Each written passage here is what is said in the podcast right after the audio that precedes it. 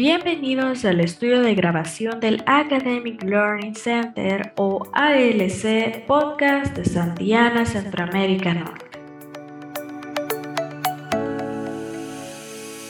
Donde Guatemala, Honduras y El Salvador nos hemos unido para presentarles un espacio educativo y tratar diversos temas de interés para docentes, estudiantes y familias santillanas.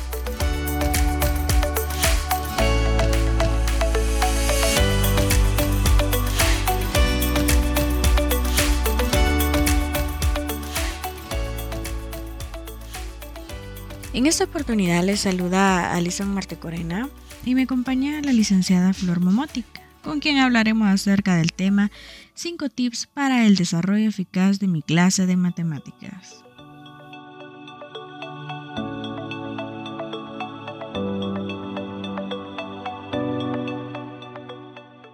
Empezamos.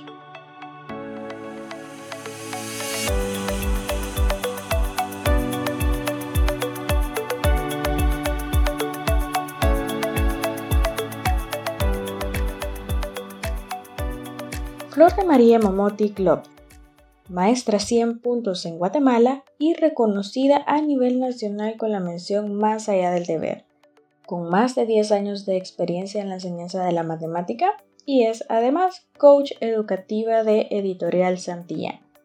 Ella nos acompaña este día y le damos la más cordial bienvenida. Hola Flor. Gracias Alison por la oportunidad de esta entrevista y a la audiencia, bienvenidos a este espacio de aprendizaje. Gracias, Flor. Bueno, daremos inicio a esta jornada para hablar acerca de cinco tips sobre matemática, pero antes quisiera consultarte. ¿Qué significa y por qué enseñar matemática? Las matemáticas son fundamentales para el desarrollo intelectual de los niños.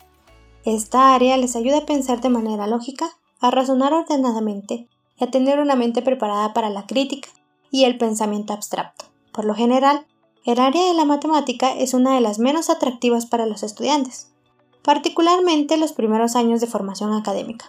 Esto resulta sorprendente, pues si lo analizamos detenidamente, al contrario de la geografía, la historia y la biología, las matemáticas las utilizamos a diario. Siendo un área tan práctica, ¿por qué las matemáticas causan tanto desagrado? Son una asignatura realmente difícil? La realidad es que no. Como profesor de matemáticas, ya sea que impartas clases en una escuela académica o clases particulares, tú debes propiciar a los alumnos un aprendizaje eficaz y duradero, que acerque e interese a cada uno de los estudiantes a esta increíble ciencia. Pero claro, esta no es una tarea para nada sencilla. Tienes razón, Flor. Y por ello es muy importante que tomemos estos 5 tips y me gustaría empezar con la siguiente pregunta para ti. ¿Podrías decirnos cuál es la mejor manera para lograr una sección efectiva? Prepara tu clase. Enseñar matemática puede ser algo sumamente difícil si no estás bien preparado para impartir tu clase. La mejor opción para tener una sesión de aprendizaje efectivo es tener objetivos claros y preparar tu clase con antelación. Siempre resuelve tus ejercicios y ejemplos antes de iniciar tu lección. Aunque hayas dado mil veces el tema, no olvides realizar la lectura correspondiente. Te dará mayor seguridad y se la transmitirás a tu estudiante. Enfócate en lograr estas tres fases. Primero, activar, motivando a tus estudiantes y conectando con sus emociones a través de anécdotas, historias, acontecimientos importantes, biografías de matemáticos sobresalientes, incluso utilizando el humor para generar un ambiente armónico. 2. Aprender. A través de actividades que promuevan el aprendizaje profundo. Recuerda generar espacios de trabajo individual y colaborativo. Si bien la acción y la reflexión individual son imprescindibles, es necesario que a través de interacciones con otros aprendamos matemáticas.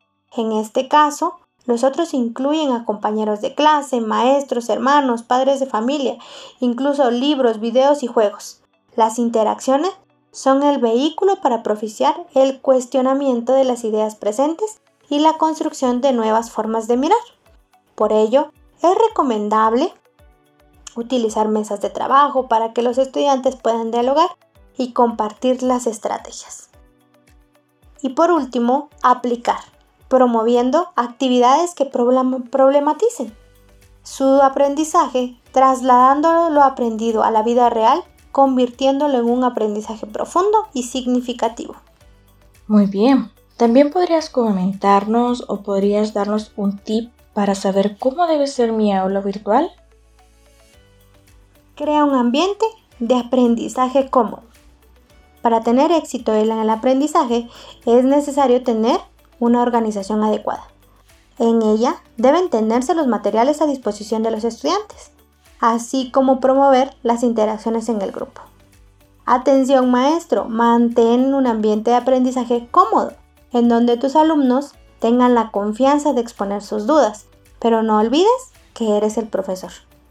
Utiliza música en tu clase virtual, fondos virtuales distintos, pizarras digitales, proyecta ruletas, tableros colaborativos y genera la participación. También quisiéramos saber qué podríamos utilizar para tener una clase distinta, interactiva, dinámica. ¿Qué podríamos ocupar para ello? Utiliza material concreto. La virtualidad no es un pretexto. Las matemáticas suelen ser muy estrictas, pero puedes utilizar diversos juegos y actividades para promover el aprendizaje divertido. Un tangram, dominó, ajedrez, damas, bloques de base 10, rompecabezas, etc. Recuerda que los juegos no necesariamente tienen que ser competitivos. Puedes involucrar la creación de, de escenarios en los que simulen situaciones en donde se plantean determinados problemas a resolver. Los juegos de rol pueden ser de gran ayuda. Eso es muy interesante. Entonces, también, ¿cómo podríamos apoyar a los estudiantes en la resolución de estos problemas? Enséñale a tus alumnos a detectar sus propios errores. Este tip me la dio una estudiante. Cito sus palabras. No lo hice mal, aprendí una manera para no hacerlo. Los errores son una parte fundamental para el aprendizaje. Si un alumno nunca se equivoca, bien podría ser un genio o está haciendo trampa de alguna manera. A nadie le gusta cometer errores, sin embargo, estas equivocaciones pueden ayudarte a determinar cuál es la problemática de tus estudiantes. Analiza junto a ellos qué hizo mal. ¿Acaso utilizó una fórmula errónea? ¿Tuvo errores catastróficos en operaciones básicas? ¿O solo fue un mal cálculo? Si tu alumno es capaz de ver en dónde se equivocó, es probable que entienda el tema y solo haga falta más atención al detalle. Por otro lado, si tu alumno no logra ver su error o sus resultados están totalmente alejados de lo que necesitas, él requiere de una explicación más detallada del tema. Muy bien, y como último punto quisiéramos saber cómo podemos optimizar nuestro tiempo en una sesión virtual. Otro punto muy importante es gestionar y organizar el tiempo de la clase. Crea una línea del tiempo realista. Te ayudará a administrar cada sección de tu clase. Estima la cantidad de tiempo necesaria para cada una de las actividades. A continuación, planifica un tiempo extra para cada una de ellas. Excelente. Y bueno, me parece también una idea muy genial este espacio para que podamos compartir con docentes, estudiantes, familias y agradecemos a todos por sintonizarnos este día. Estamos muy agradecidos con Flor Momotic, maestra 100 puntos, que nos acompañó en esta jornada. Para ayudarte a pasar de ser un buen profesor a un super profe, te presento estos 5 tips para que a través de metodologías activas logres el aprendizaje profundo y eficaz en tus estudiantes.